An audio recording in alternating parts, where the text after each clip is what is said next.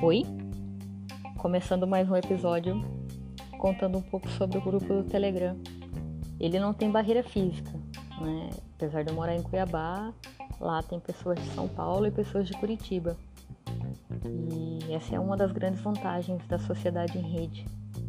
Você consegue co-criar com qualquer pessoa em qualquer lugar e isso é sensacional. E o que ficou legal desse conto dessa semana é que eu conheci um pouco mais sobre Curitiba. Eu espero que vocês gostem. Ele começa assim: Precisava sair de casa e pensou: será que eu preciso levar um guarda-chuva? Sim, em Curitiba sempre estamos prontos para as cinco estações do dia. Mas apesar da peculiaridade, nossa linda Curitiba é maravilhosa de ser explorada e eu preciso sair de casa. E saiu. Andou sozinha pela cidade. Ventava frio e uma garoa fina caía sobre sua sombrinha de bolinhas coloridas. Mesmo com um tempo assim, se sentia feliz por poder caminhar livremente pela cidade.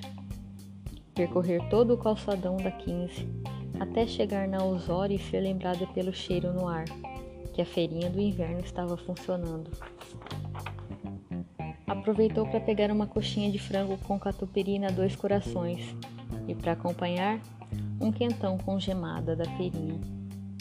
Comendo a coxinha, olhou as horas e lembrou que teria uma reunião online com o chefe em 10 minutos.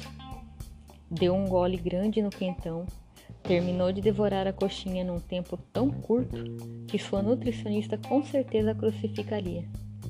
Agarrou a sombrinha e começou a correr mais rápido que o Batman. Então, aquela paz toda até a feirinha logo se transformou em pensamentos. Se eu ir por ali, economizo dois minutos. Por lá, mais um minuto. E se eu cortar por aquela outra rua, em cinco minutos eu estou na porta do escritório. Vamos, você consegue. Tudo a mil. Mas corria como planejava. Até que ao virar naquela rua, deu de cara com um vermelhão. Que susto! Respirou fundo e pensou: calma, não é para o escritório. Você deve ir para casa. Você está trabalhando em home office. O caminho é para outro lado. Não corra. Se correr, cuidado. Talvez esteja pirando. Respirou fundo mais uma vez. Olhou no smartwatch. Hoje é sábado. E viu que a reunião é só na segunda. Ufa! Chegou em casa e a caixa dos correios do prédio estava atolada de cartas. Ninguém recebe mais, o mundo é online mesmo.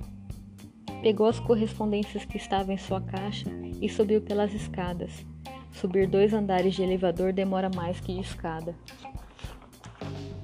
Sem contar que de quebra já queimava as calorias daquelas delícias experimentadas na feirinha. Imediatamente lembrou da suposta crucificação da nutricionista escapou dessa. Sentou no sofá e começou a abrir as correspondências. A maioria eram boletos que já estavam em débito automático, mas abriu uma que exalou um perfume. Só depois viu que a carta era para a vizinha do lado. Putz, logo aquela vizinha que não gosta muito de mim. Mas achou melhor levar a carta para ela com aquele perfume todo. Talvez ela ficasse mais doce.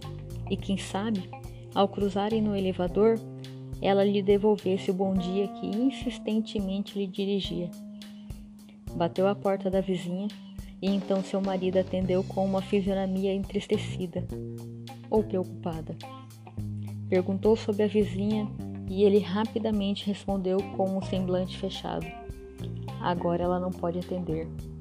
São 17h57.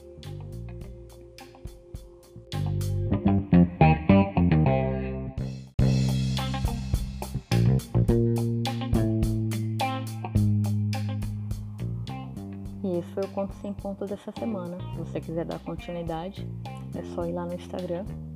Se você quiser entrar no grupo, fica à vontade. É só mandar um oi que eu te mando o link.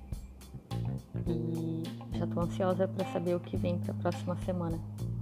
Meu nome é Olivia, eu sou designer. E esse foi um Conto Sem Ponto. Até lá!